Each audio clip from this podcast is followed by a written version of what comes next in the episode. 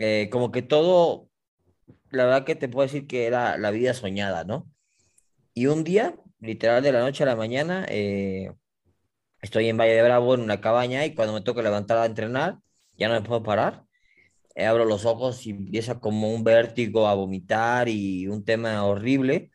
Me llevan a urgencias y resulta ser que tenía un, un cavernoma, que el cavernoma es un nudo de venas, que es como un tumor, bueno, imagínense un nudo de venas, y estaba muy metido en el tallo cerebral. Ahí donde está el tallo cerebral, donde así como el tallo de una planta que de ahí todo, ahí estaba, eh, bueno, aquí atrás en el cerebro, ¿no? Muy metido. Obviamente no sabían qué hacer los doctores.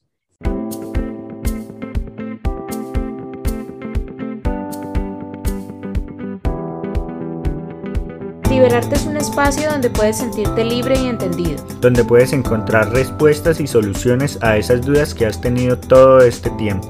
Todo eso que callas, eso que te guardas, eso que te inquieta, todo eso que debe hablarse sin tanto enredo. Hablamos desde nuestro punto de vista. Compartimos nuestras experiencias y nos alimentamos de las historias y el saber de expertos y personas involucradas. Soy Melissa Luna Y yo, Juan Camilo García, y en este espacio te invitamos a liberarte.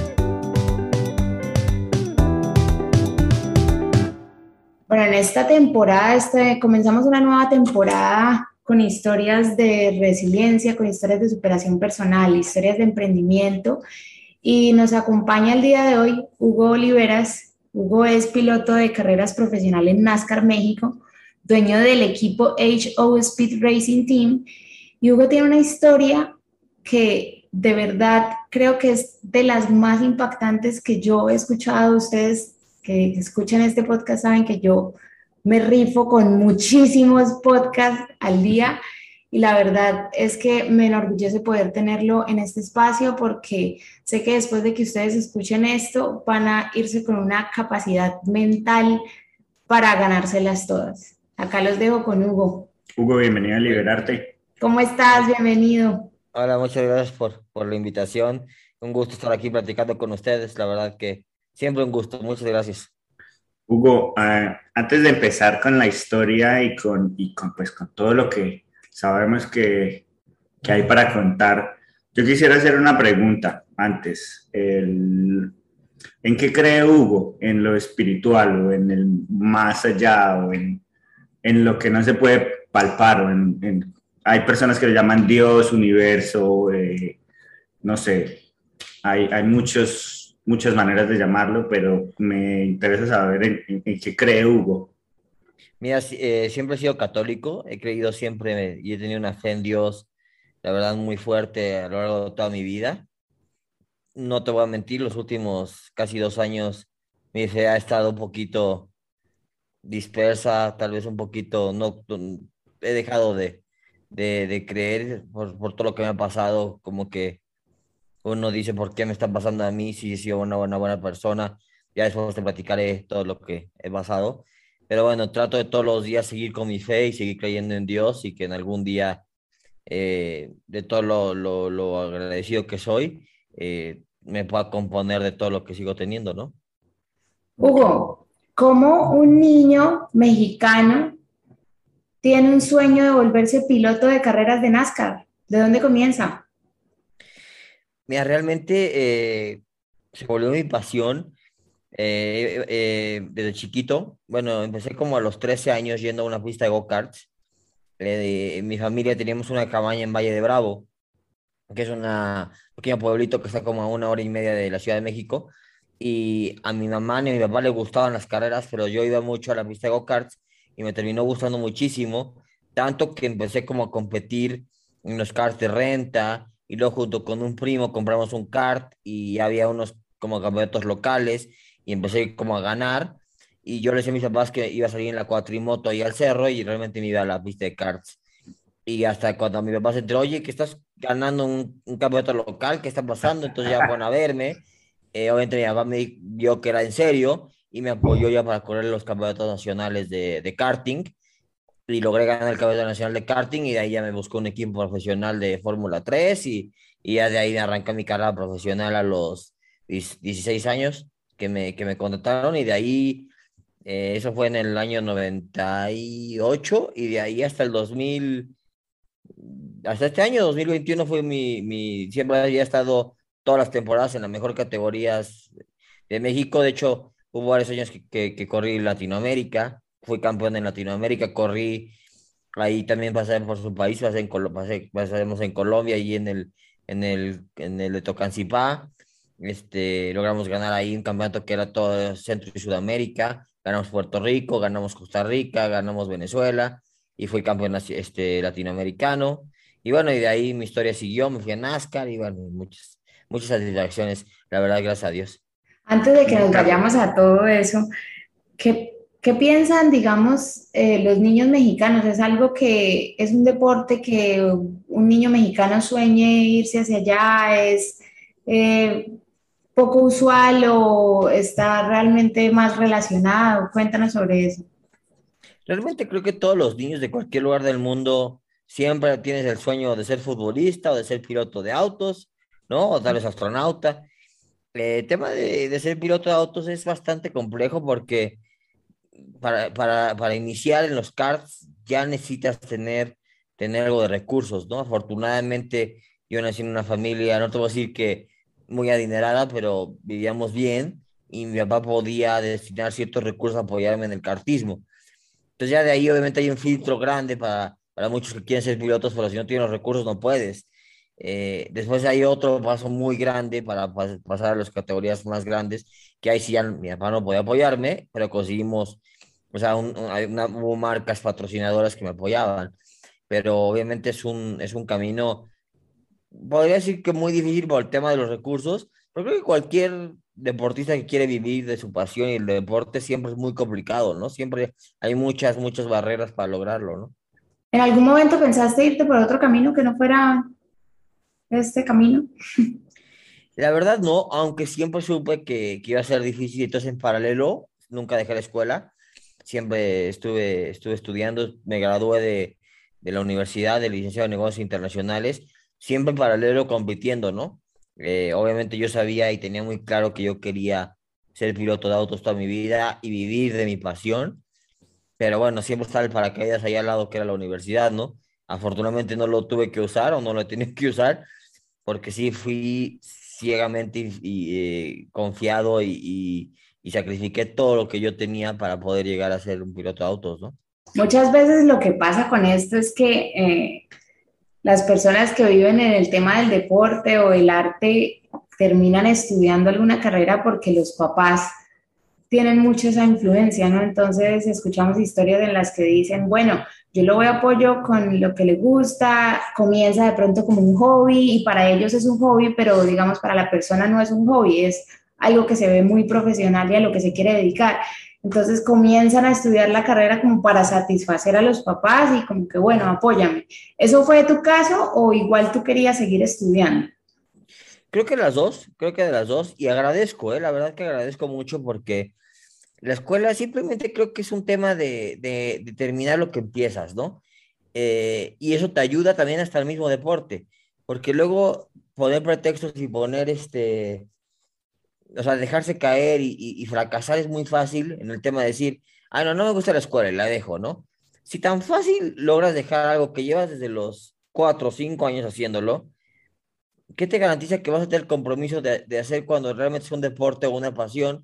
Que también cuando se te ponga difícil, lo igual también lo tiras, porque a ver, yo soy piloto de autos de carreras, me encanta, amo mi profesión, soy bendecido de hacer lo que hago, pero muchas veces te puedo decir que el 70 o 60% de, de las cosas que hago no tienen que ver mucho con manejar autos de carreras.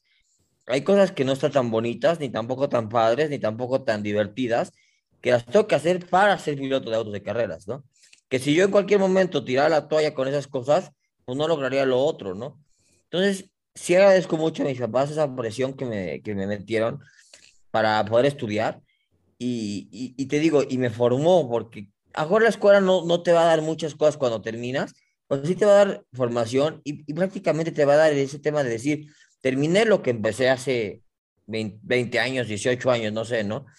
Y, y, si sigues con esa filosofía a lo largo de tu vida, siempre vas a terminar lo que empiezas, aunque no te guste, pero para llegar a hacer lo que realmente te apasiona y te gusta, vas a tener que pasar muchas veces comiendo cosas malas para llegar a lo bueno, ¿no? Por no decir algo feo, ¿no? Acá se vale ir cuando quieras expresarte de cualquier manera. Esa, e, esa filosofía y esa manera y ese pensamiento de terminar. Yo tenía precisamente un problema con eso porque es algo que he venido mejorando. El tema de terminar. Nosotros corremos maratones y en los entrenamientos, digamos, era salir a correr 8.2 millas y a la milla 8 yo ya paraba y el punto 2 lo dejaba suelto, no me importaba, decía ya para qué termino, ya son solo punto 2, ya a lo largo lo hice y fue como reconectarme y decir no voy a terminar las punto, las, ese punto 2 porque ese punto 2 me está haciendo perder, así no, así ya haya corrido todo el camino, ese punto 2 vale es lo que más vale, porque es en el momento en el que creo que uno está cansado, en el momento en el que uno ya no quiere seguir, y ahí es como que hay que empujarse, sacar las fuerzas de donde no están y, y, terminar. Es el compromiso como que haces desde el principio de hoy voy a correr 8.2.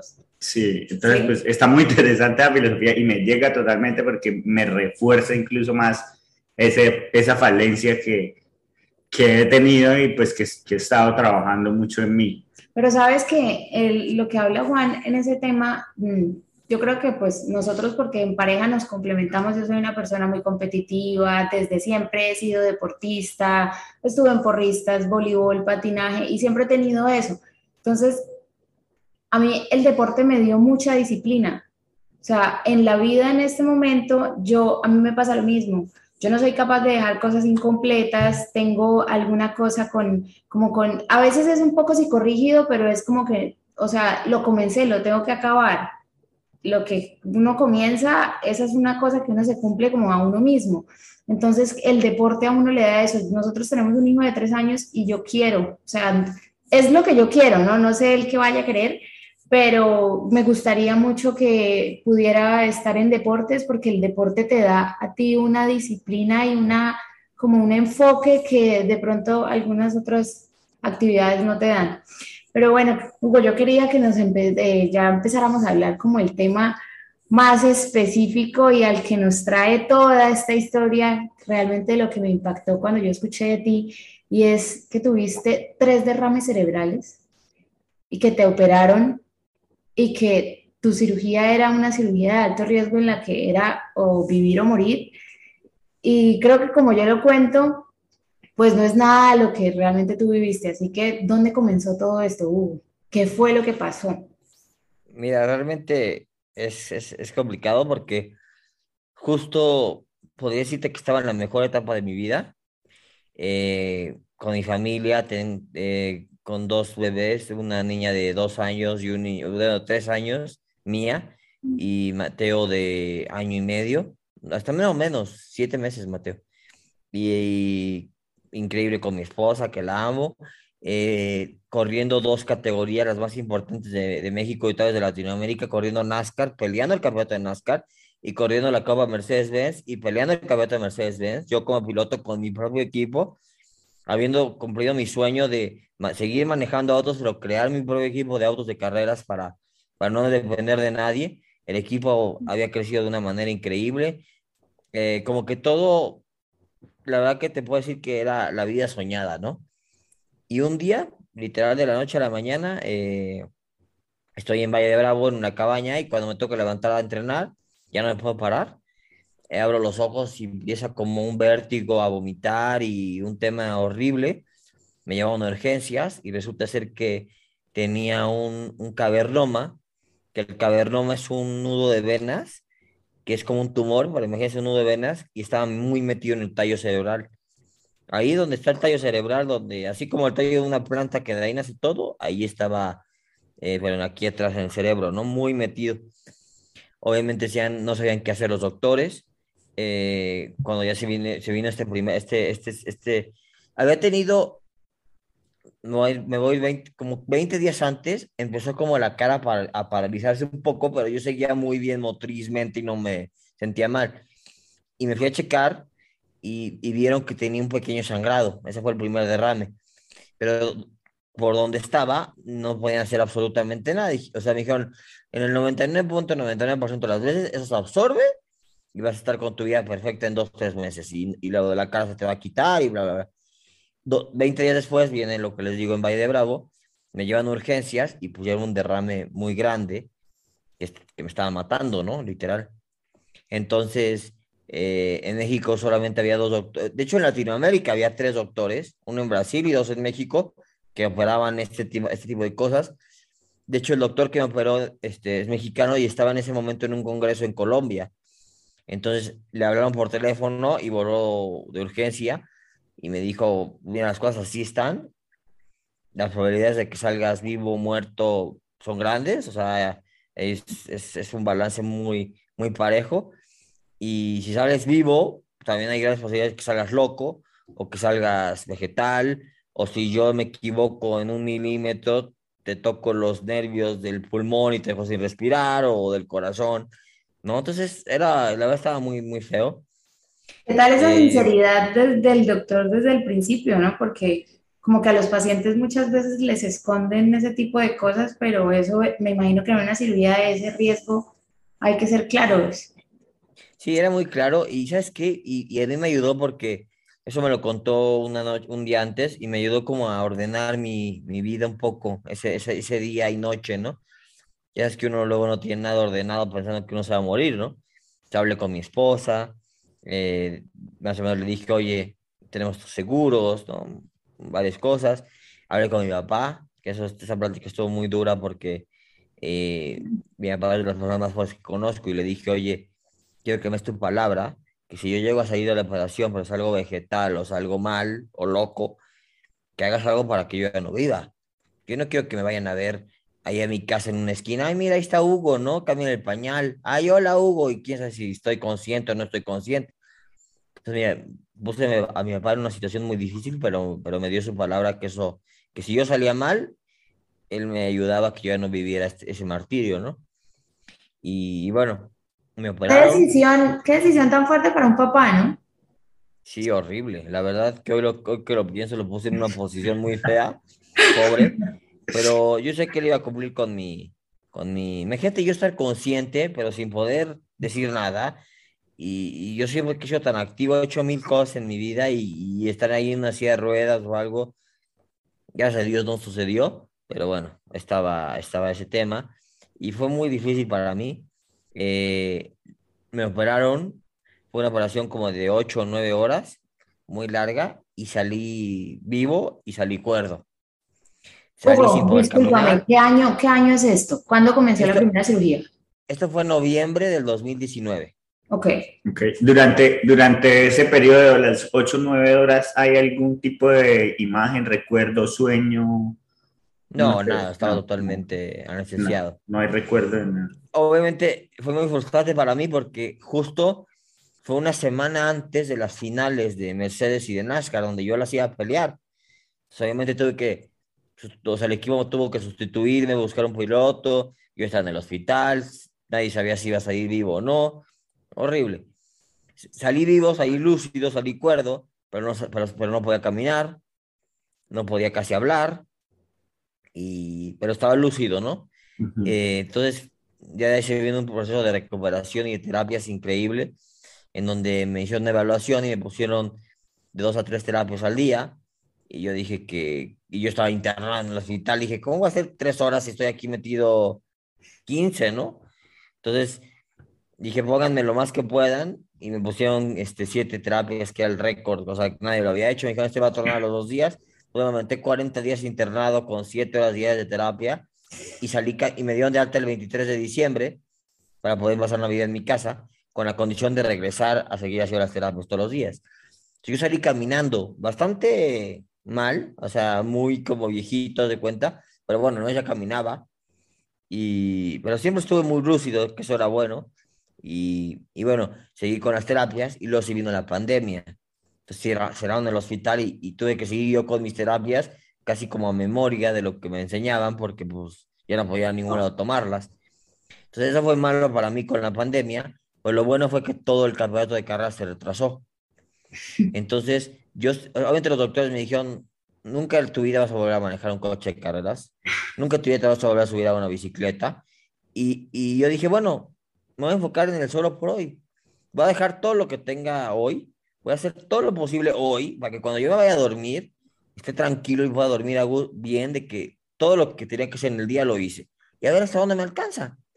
A lo mejor me alcanza para la bici, a lo mejor me alcanza para correr, a lo mejor me alcanza para subirme un auto de carreras. Y bueno, justo en, en junio del 2020 ya estaba un poquito mejor y le pido permiso a NASCAR de que me evalúen para, obviamente, perdí la visión de este ojo, pero no les dije, ¿no? Le dije, evalúenme, e, evalúenme para, para ver si estoy, si estoy bien. Entonces me evaluó NASCAR, hice las pruebas y estaba bien y estaba competitivo y estaba en tiempo. Obviamente yo era un piloto que siempre peleaba los primeros tres lugares, ahorita estaba peleando los primeros 15, ¿no? Pues obviamente eso se complicó, pero, pero Pero ¿cómo era que te volvías a sentir compitiendo? yo, yo quiero preguntar algo porque, porque yo he escuchado, yo nunca he estado tan cerca, nosotros tenemos NASCAR aquí a, Daytona. Daytona. sí, claro. 40 minutos. Nunca hemos ido, pero, pero yo he visto mucho campeonato y el, el tema de ir a una velocidad en la que van los carros de NASCAR ese es un tema en el que un, un movimiento pequeñito del carro puede, puede tomar un rumbo o, o un giro demasiado drástico. Entonces, yo estaba escuchando que en estas competencias el piloto está pendiente hacia dónde va y pone la mirada hacia dónde quiere ir en vez cuando van en, en esos, en esos giros o que hay ese tipo de accidentes, en vez de ver hacia dónde se podrían estrellar, miran hacia donde necesitan salir y, ves como un instinto rápido que, que sucede. Son reflejos, realmente son reflejos y son, son aprendizajes de experiencias de muchos años, ¿no? Que eso yo no lo perdí, gracias a Dios. Sigue teniendo la habilidad, o la sigo teniendo. Obviamente mermado por la, por la visión de algunas cosas, pero, pero lo hice bien. De hecho, corrí todo el campeonato del 2020 corrí también de la Mercedes, me subí al podium, logramos, o sea, no gané carreras, pero subimos al podium y, y, la verdad que el año se cerró de una manera increíble, ¿no? De hecho, yo me hice la promesa, estando en el hospital, que si yo podía volver a caminar, yo iba a ser un Ironman. Entonces empecé a prepararme para el Ironman en paralelo de que estaba corriendo coches de carreras. Entonces, el 2020, al finales del 2020, parecía que estaba, estaba con muchas secuelas, de la cara, de la visión, algo del equilibrio, pero iba saliendo, ya sabes, había un camino donde se veía mucho progreso. Estuvo increíble, hasta que llegó marzo del 2021, ¿no? Okay. ¿Qué pasó? ¿Qué pasó en marzo?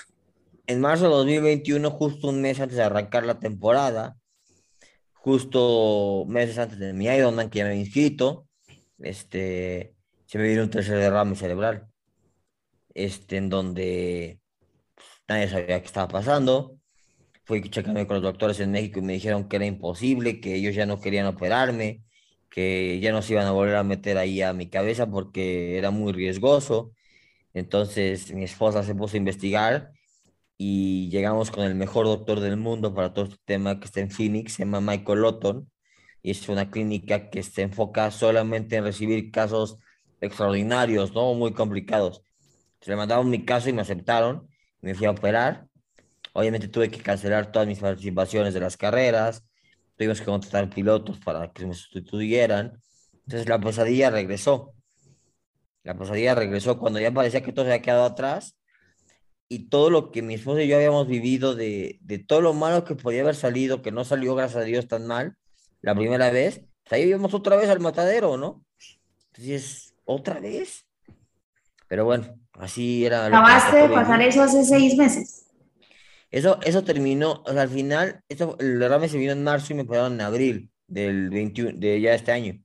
Cinco meses. Bueno, ¿y qué dijo el doctor, el doctor aquí en, en, Estados, Unidos. Lo que decían es que de lo que habían quitado del cerebro, se vieron muy cautelosos porque si quitaban más, igual me podían matar o, o, o quitar tejido muy valioso del cerebro. Entonces dejaron ciertas cositas todavía que pensaron que no, iban a, no iba a haber problema. Pues esas cositas empezaron a hacer otra vez un desmadre dentro de mi cabeza. Entonces fue lo que explicó el doctor de Estados Unidos y me dijo, hay que quitártelas, hay que tomar el riesgo porque si no esto va a ser la historia de tu vida toda la vida y hasta que te maten, ¿no? Entonces, me fui a ver a Phoenix y afortunadamente salió muy bien la operación y mi recuperación fue mucho, o sea, fue mucho más rápida. Yo le decía a los doctores, o sea, en Phoenix no la creían que yo ya estaba caminando al tercer día. Yo les decía que estaba haciendo trampa porque yo había pasado por ahí, ya había visto las, las respuestas del examen, ¿no? había pasado por ahí hace un año y medio, ¿no? Entonces, salí, estuve internado creo que ocho días y salí caminando, obviamente, pues bastante dañado, pero al fin y al cabo es una operación que te abren la cabeza de aquí atrás, no sé, unos 30 centímetros a lo mejor, y se meten hasta el mero tallo cerebral. Entonces era, era complicado seguir con las terapias. Obviamente, al día de hoy todavía no estoy, todavía son cinco meses que, que todavía no estoy capaz de subirme en un auto de carreras, pero bueno, empecé de cero otra vez. Eh, retomé la, la, la preparación del Ironman hice un Ironman 70.3 el domingo pasado, entonces ya es una meta que, que al menos ya logré. La gente me dice que, que, por qué, que, que, que, que, por qué estoy haciendo esto, le digo que tengo tantos problemas en, en, mi cuerpo, todos los días me recuerda con los dolores, con mi balance, con no ver, que si no enfoco mi energía y mi, y mi cabeza en otras cosas me vuelvo loco. Entonces, esta, esta meta del Ironman fue para mí increíble porque me mantuvo cuerdo durante cinco meses, ¿no? Yo, de hecho, llevo tres días que no hago nada descansando del Ironman y ya estoy, ya estoy diciendo qué, qué está pasando, ¿no? Ya estoy muy ansioso, ¿no? necesito volver a poner otra meta y seguir entrenando para que a lo mejor en el 2022 pueda retomar mi trabajo y mi, mi vida con el tema de las carreras, ¿no? A mí me impresiona mucho, la verdad. O sea, cómo te sales de una cirugía que te abren la cabeza y en cinco meses te estás corriendo un Ironman. Hugo, que en, digamos, en las, estas terapias los, los neurólogos o los, los psicólogos, no sé cómo, qué, profesionales? qué profesionales ahí actúan, pero el tema de la actitud, el tema de, de, de cómo es la decisión de sentirse no, no pobrecito, sino voy a meterle y voy a salir de esta y voy a... ¿Cómo se maneja ese tema de la decisión? Porque es muy fácil caer en el... Papel de víctima. En el victimismo, es, es lo más fácil. Uno se vuelve víctima hasta porque tiene que ir a hacer mercado a veces y uno es como que, pero, por, pero si voy a ir a hacer mercado para comprar comida, para comer lo que a mí me gusta comer, ¿cómo me voy a volver víctima de eso? Entonces, ese es un ejemplo muy simple y, y, y, esto, pues a mí me está sorprendiendo un montón porque es, es, es, ir en contra de todo lo que está en la mente del ser humano y como que pasar como que las caritas de, ay, pobrecito, ah, no, ningún pobrecito, ¿cuál pobrecito? Yo gano y, y yo estoy acostumbrado a ganar y los, me subo al podio y me subí al podio tantas veces y ahora hago un Ironman después de haber pasado esto y caminé después de tres días no sé, pero tiene que haber una energía muy poderosa ahí o, un poder de decisión demasiado fuerte para pa, seguir adelante. ¿Sabes qué pasa? Es un tema, es un tema muy, muy difícil porque yo pasé por todas esas etapas. Eh, te sientes mal, te haces la víctima y obviamente toda la gente que te quiere te compadece, siente lástima por ti. Pero ¿sabes qué pasa después de todo eso? Sigues en el mismo lugar ese, ese, ese, ese papel de hacerte la víctima, lo único que haces, vas a recibir lástimas, vas a, a, recibir compasiones de la gente y tú vas a seguir tirando, tirado en una cama sin poder hacer nada. Entonces yo pasé por ahí y dices, esto no, luego los doctores, no, tómatela con calma, mira, este, tampoco. O sea, yo lo que hacía es, o sea, hasta que llegó un momento que dije, a ver, si yo no hago las cosas por mí mismo, nadie más me va a venir a ayudar y nadie me va a venir a dar la mano así de vente, ¿no? Es un tema muy personal que si yo no salgo adelante, yo voy a estar tirado aquí y ¿sabes qué es lo peor? Que siempre se puede poner peor. Entonces, si te quejas de lo que tienes ahorita, abusado, porque se puede poner peor. No sé si estoy orgulloso o no orgulloso de decir esto, pero yo veía a la gente que había vivido lo que a mí y los veía sin caminar o vegetales o locos o muertos y decía, yo podía estar ahí y no estoy, entonces, haz que valga la pena, haz que valga la pena donde estás ahorita, ¿no? Eso es lo que, lo que, ten, lo que mi cabeza hoy en día lo sigue pensando, ¿no? Y cuando yo me voy a dormir a la cama, digo, a ver, ¿qué hiciste hoy? Dejaste todo en la... Eh, mi, mi, frase que me, que, me, ha, me ha hecho muy, me, me hace muy consciente dejaste todo en la cancha hoy, todo lo que te correspondía hacer a ti, ¿lo hiciste? Entonces duérmete tranquilo, no pasa nada. A lo mejor no te alcanzó, pero fue todo lo que hiciste. Pero cuando no te has a dormir y dijiste, tenía que hacer esto, no lo hice. Tenía que ir a tal lugar, tampoco lo hice. Yo no puedo dormir tranquilo así. Y más que tengo una situación muy complicada. Y lo más importante, yo quería ser, yo quiero que al rato mis hijos, cuando tengan 15 o 10 o 20 años, me vean bien y digan, qué chingón mi papá que, que, que, que, se, que dio todo lo posible y hoy está conmigo jugando o haciendo lo que sea, a que digan, ah, mi papá está ahí tirado en una cama, híjole, a lo mejor puedo haber hecho más terapias, híjole, a lo mejor puedo haber hecho más ejercicio, ¿no? Pero más que mis hijos, más que mi esposa, yo, yo, yo tengo que sentirme orgulloso con lo que yo hago. O sea, yo tengo que estar tranquilo con lo que yo hago para mí y después con los demás, ¿me entiendes? Entonces, acuérdense eso, siempre se puede poner peor. Entonces, no hay que andar llorando por lo que uno, uno no tiene, hay que valorar lo que uno sí tiene. Eso que hablas de, de lo que siente, que siempre se puede poner peor, creo que es la primera vez que lo veo así porque todo el tiempo te están diciendo tranquilo, todo va a estar bien, tiempos mejores vendrán y no te hacen caer en cuenta que tú no tienes ni idea, o sea, eso es lo que esperas, porque tú estás haciendo las cosas bien, pues esperas que te vaya bien, pero vemos muchos casos como el tuyo en el que cualquiera podría pensar, pero ¿qué, ¿por qué me pasa esto a mí si yo he hecho las cosas bien, soy un buen ser humano, soy un buen papá, un buen esposo, buen hijo? ¿Por qué a mí? ¿Sí? Que me imagino que ese es un, un diálogo que uno pasa en la cabeza. Todas las personas lo pasamos cuando uno pasa pues algunas situaciones complicadas, pero tu situación es una situación en la que creo que aferrarse a la vida de, ok, tengo una segunda oportunidad.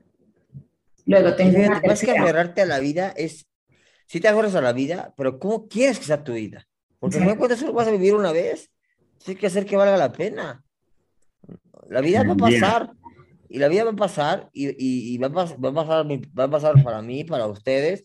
Y en dos segundos, en dos segundos vas a tener 60 o 70 años. Y vas a decir, ¿qué hice con mi vida? ahí es donde empieza todos los días. Y es mi filosofía de solo por hoy. Yo la agarré de Alcohólicos Anónimos. Tengo un muy buen amigo que es, es alcohólico y drogadicto y va a Alcohólicos Anónimos. He ido, he ido a algunas de sus pláticas y te das cuenta que solo por hoy. Mañana, quién sabe. Hoy. Haz todo lo que tengas que hacer hoy, ¿no? Eso es lo que a mí me ha llevado a, a estar un poquito más cuerdo. Y, y claro que hay días que digo, ¿por qué me pasó esto a mí? Me saqué la lotería al revés, literal. Las posibilidades son las mismas de ganarme el loto de 4 mil millones de dólares. Ah, no, mejor me pasa lo que pasó, ¿no? Oye, eso, esa la analogía, claro. O sea, y, obviamente uno nunca espera que le sucedan cosas. es que es como cuando uno ve que a una familia está sufriendo por algo de un problema de cáncer. Uno siempre ve esos problemas alejados.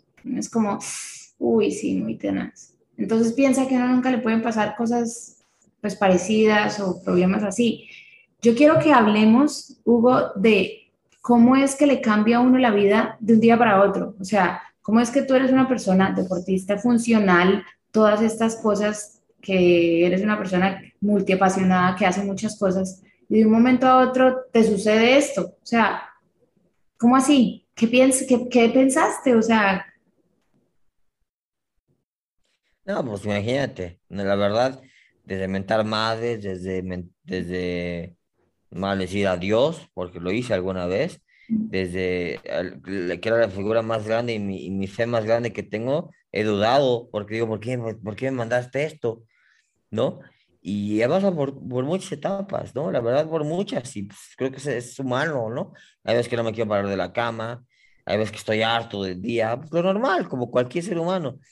Pero lo que te digo de que siempre se puede poner peor, no es, no es, no es para que esperes lo peor, sino es para que agradezcas lo que tienes, le eches ganas para mejorarte tú y mejorar tus condiciones de vida, porque siempre hay muchas cosas que están en uno para mejorar todo lo que está a tu alrededor.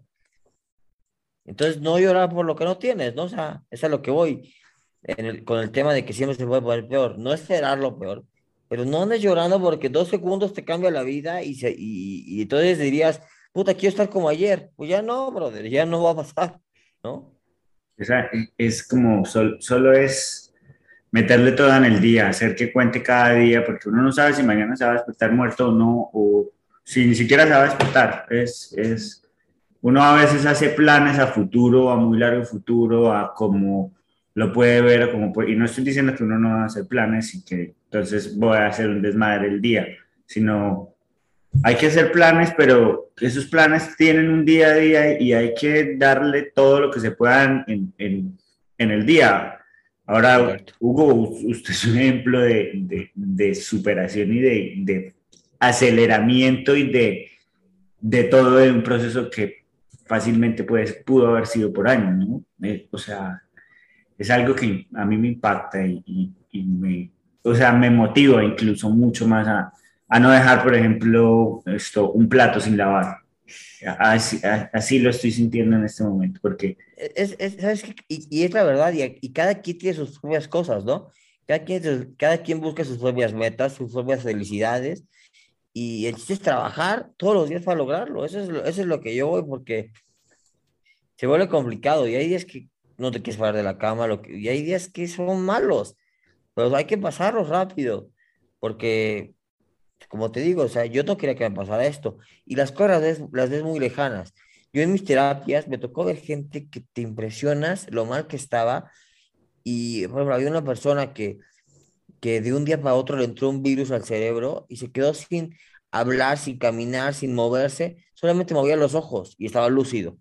De un día al otro, amaneció así y se aventó así año y medio hasta que medio encontraron algo de la cura y empezó terapias me platicó su historia y decía, no manches, imagínate. O sea, de un día para otro, era un, era un síndrome, no me acuerdo cómo se llamaba, ¿no? Pero así te puedo platicar 15 casos o 20 que vienen las terapias, ¿no?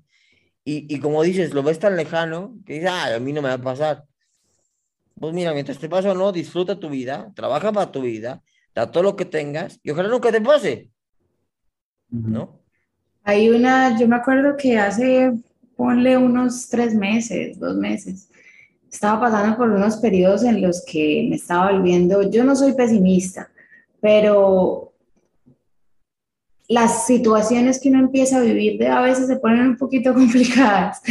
Y me empecé a, en mi cabeza, me empezó una cosa de, ay, qué mamera, ay, esto, y una quejadera, y una quejadera. Y me acuerdo que me llegó un libro de los estoicos, de, la, de esta corriente filosófica, y en el libro decía eh, ellos viven de la manera en la que se hace, o sea, hacerse una pregunta cuando uno esté sufriendo como esos ataques de pronto de ansiedad que le da a la cabeza y es, ¿qué sería lo mejor que pudiera hacer Melissa en esta situación? ¿Qué haría Melissa? ¿Qué haría? ¿Qué sería la mejor versión de Melissa en este momento? ¿Qué haría? ¿Qué haría? Y empecé a hacerme esa pregunta siempre en esos, en esos momentos que me daban esas crisis. Empecé eh, con, digamos, uno se preocupa a veces por cosas que no puede solucionar. Entonces, otra pregunta de, ¿esto es algo que tiene solución que está en mis manos? O sea, yo puedo hacer algo para cambiarlo, si no lo puedo hacer, lo voy a dejar. Esas dos preguntas me ayudaron tanto como a salirme de esa, de esa mente saboteadora que todos tenemos. O sea, a la final todos vivimos esas cosas, hay días mejores, hay días buenos.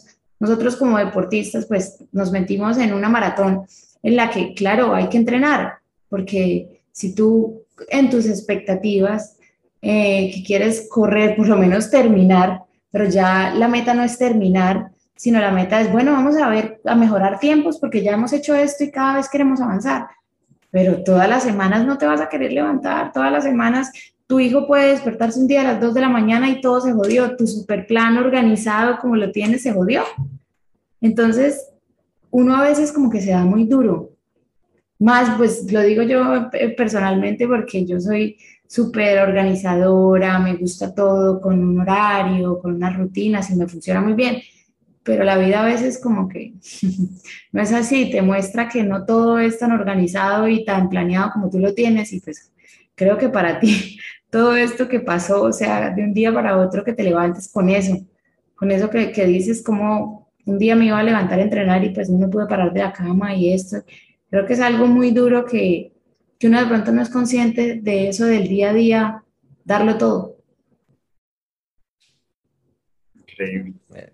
Tienes toda la razón, pero son las cosas que pasan y fíjate, ahorita que hablas de los hijos, para mí siempre fue mi motor y, a lo mejor sé que no tiene nada que ver, pero yo decía, bueno, Dios, me estás, o sea, los días después de la operación yo tenía unos dolores que ni con morfina me los paraba, ¿no? Entonces yo decía, bueno, si esto tengo que yo vivir para que no toques a mis hijos nunca, va. Porque imagínate, a lo mejor tú estás bien y le pasa algo a tus hijos. Eso todavía es mucho peor, mucho peor. Entonces a mí, yo le decía, a mí dame todo, órale, échame todo lo que tengas ahorita, pues no me toques a mi gente, ¿no? Sé que no tengo nada que ver, pero era mi, mi filosofía de ese momento para librar mi día de tanto dolor que tenía en ese momento, ¿no? Pero eso es lo que imagínate que algo le pasara a tu hijo. No. O sea, ojalá, ojalá tus problemas siempre sean de no dormir bien o de que te desvelaste. Son happy problems. Y ojalá que siempre tengamos esos problemas y todo el mundo los tenga. Porque cuando se vienen los problemas graves, desearías estar en donde estabas antes. Ese es mi, mi punto. disfrútalo de ahorita, disfrútalo de ahorita, disfruta que pueden entrenar, disfruta que pueden correr todos los días, no echen la flojera, no se quejen y disfruten su vida. Claro. Eso sí, yo pienso que es así y, se pone difícil a veces, pero hay que seguir. A veces, pues a uno le da la hueva y no sale. Entonces voy a disfrutar que me quede en la cama y otro mañana me voy a levantar y sigo a correr. Son, es como que tomar la decisión de disfrutar la decisión que uno toma, pienso yo, que es como que decidí, bueno, hoy decidí no despertarme, pues entonces voy a asumir lo que conlleva no despertarme y voy a asumir, decidir o decidir disfrutar ese momento que voy a dormir la hora que estuve corriendo y no me voy a sentir mal, pero igual sé que tengo una meta y tengo un plan y tengo que volver al plan, no me puedo quedar todos los días durmiendo porque sé que no lo va a cumplir si lo hago. Yo no pensaría eso. Yo, sería, no, yo, yo sí me, me, doy durísimo, soy de las que, ¿cómo así? Si es que esto es una cosa, un compromiso que tengo conmigo. Hoy, hoy en la mañana casi me pasa, porque salimos juntos a veces, pues la mayoría de las veces, y hoy Juan no salió. Y claro, nos acostumbramos a estar haciendo esto juntos y como que, uy, ¿será que sí salgo? Pero es una sola carrera de recovery, o sea, recuperación no, no es obligatorio hacerla.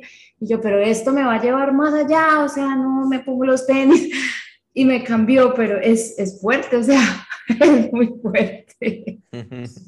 Hugo, ¿qué, qué nuevo o qué, nueva, qué nuevo reto se viene? ¿Qué, ¿Cuál es el, el, próximo, el próximo movimiento? Porque pues cinco días y ya ansiedad, ¿no? Entonces uno ya empieza, ¿ahora qué hago? Y, pues uno siempre se inventa vainas para hacer. ¿Qué sigue? Me toca, fíjate que todavía me toca, me tocan unos caminos feos y duros. Eh, yo programé el Ironman el, este fin de semana porque a principios de octubre tenía una operación y me la movieron hasta el 28 de octubre. Entonces, me quedan dos operaciones importantes que, afortunadamente ya no son de vida o muerte, pero sí son para tratar de recuperar eh, eh, la movilidad de todo este lado y después tratar de recuperar la visión, ¿no?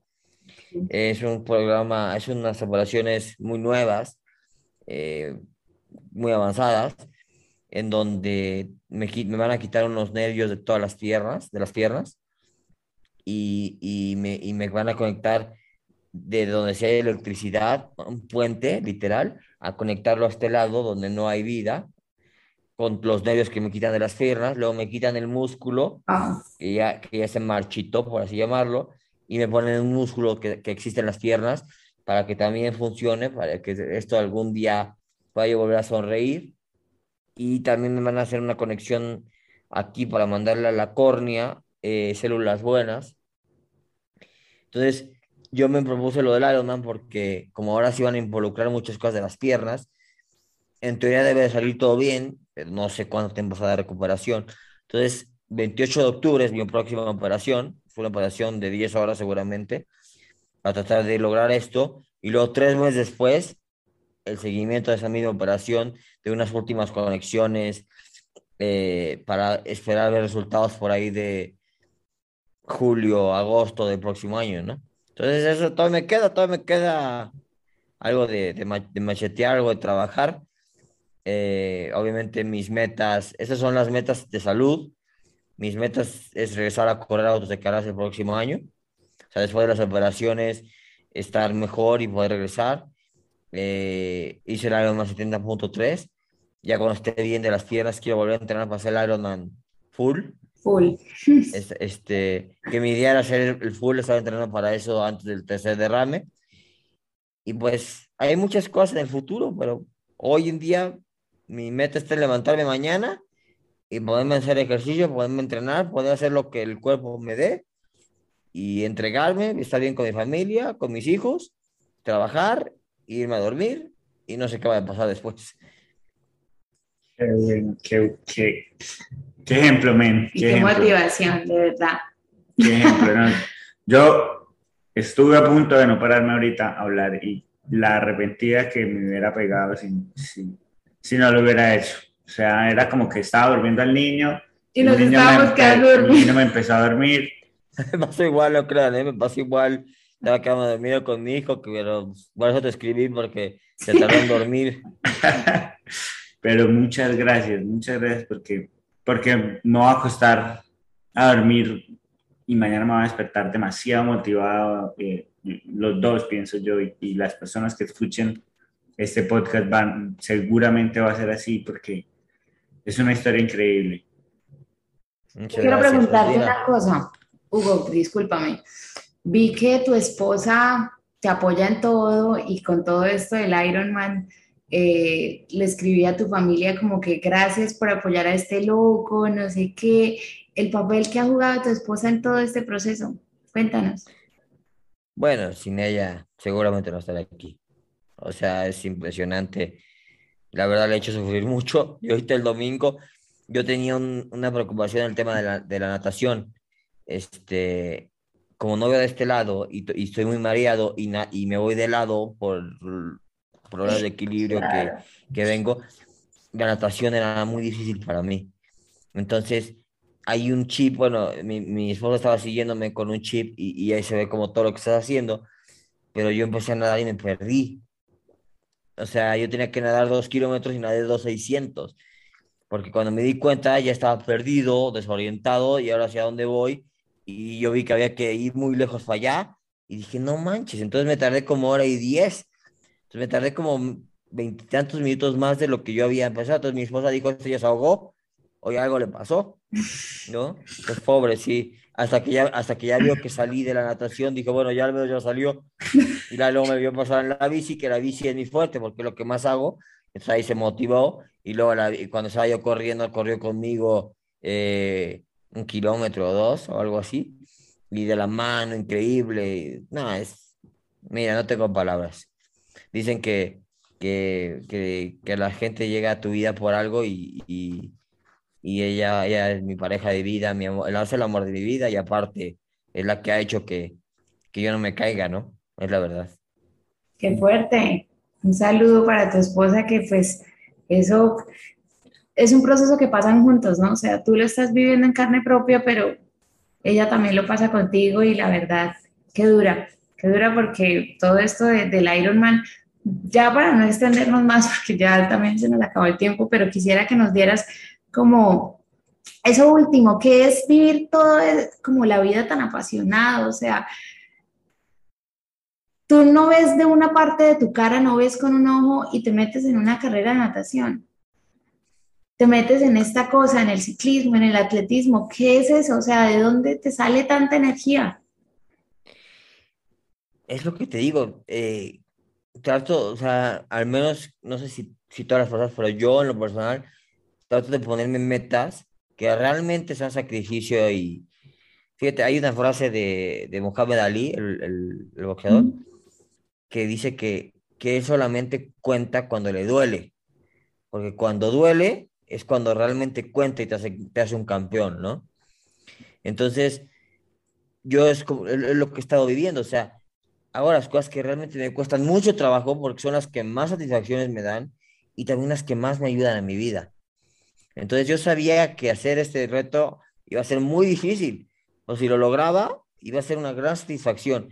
Obviamente salía a correr dos kilómetros, pues, pues no me iba a sentir bien, ¿no? Ya no quiere decir que sea poco mucho, estás hablando muy en lo personal. Entonces, me busco retos para, para tratar de mantener mi mente ocupada en esos retos tan difíciles y no mantener mi mente ocupada en que me duele la cara, en que no veo, en que me voy de lado, en que me estoy cayendo, en que bla, bla, bla, todos mis problemas que sí tengo. Que si no hago nada, la ociosidad me lleva a, a pensar en todos mis problemas y entonces sí, me vuelvo loco. Entonces tengo que poner mi cabeza en objetivos diarios y, objetivos que yo quiera lograr muy, pues, que sean un reto para mí, para olvidarme de todos mis problemas actuales, ¿me entiendes? Y decir, ah, ok, tienes estos problemas, sí, déjalos. Vamos a enfocarnos en lo que realmente está, ¿no? Y así, ponerte metas. Hugo, para finalizar, cuéntanos eh, qué es el éxito para ti. Híjole, el éxito es, yo pensaría poderte ir a dormir a la cama sabiendo que dejaste todo en la cancha. O sea, y hablo de, de estar feliz, hablo de, de decir a la persona que amas, te amo, hablo de comportarse con las personas como te gustaría que se comportaran contigo. Y no lo digo de dientes para afuera, lo digo de hacerlo diario, de abrazar a tus hijos todos los días, de si le quieres dar un beso, dárselo. Y hablo, o sea, de, entregarte al 100% a tu vida todos los días. Y que cuando te vas a dormir a la cama, estés tranquilo, para mí eso es el éxito. Verdad, o sea, y lo que cada quien sea, ¿eh? cada quien tiene su propia felicidad. Si para ustedes correr un maratón, qué padre. Si para mí es correr coche de carreras, qué padre. Si para otra persona es pintar un cuadro, qué padre. A mí me pasó esto y, y, lo que yo digo, ¿no? Yo tuve un cavernova, ¿no? Un cavernoma es el tumor que me salió y me desgració mi vida y estoy haciendo todo para cambiar mi vida. ¿Cuál es tu cavernoma? ¿Y qué estás haciendo? ¿Cuál es tu problema? ¿Y qué estás haciendo para que realmente tu vida valga la pena y mejores toda esa situación, ¿no? Así es como lo veo yo. Wow. si pudieras dar un consejo, ¿cuál sería ese mejor consejo que tú le podrías dar a alguien? Bueno, esto que, que, dijiste también fue como un consejo, pero... Es un consejo y al final diría que solo se vive una vez. Así que haz que valga la pena. Todos los días. Todos los días. Ay, Hugo, muchísimas gracias. Ya eso, eh, creo que eso me lo voy a quedar grabado en la cabeza cuando vaya corriendo. ¿Cuál es su cavernoma? Melissa, ¿cuál es tu cavernoma? Exacto, ¿cuál es tu problema? Y cuando te des cuenta cuál es tu problema y lo más importante, ¿qué estás haciendo de tu vida para que eso se vaya hacia un lado y vivas contento y vivas feliz? Nos escuchamos en el siguiente episodio. Gracias. Bye. Gracias. Gracias. Esto fue Liberarte Podcast. Qué bueno que nos hayas acompañado hoy en este episodio. Recomiéndale este podcast a algún amigo. Seguro le ayudará en su proceso y se conectará con estas historias. Síguenos en Instagram como arroba liberarte podcast y nos escuchamos en el siguiente episodio. Liberarte es producido en Melbourne, Florida. Música original, Julián Patiño. Edición, Juan Camilo García. Libretos, Melisa Luna. Producción y dirección, Juan Camilo García y Melisa Luna.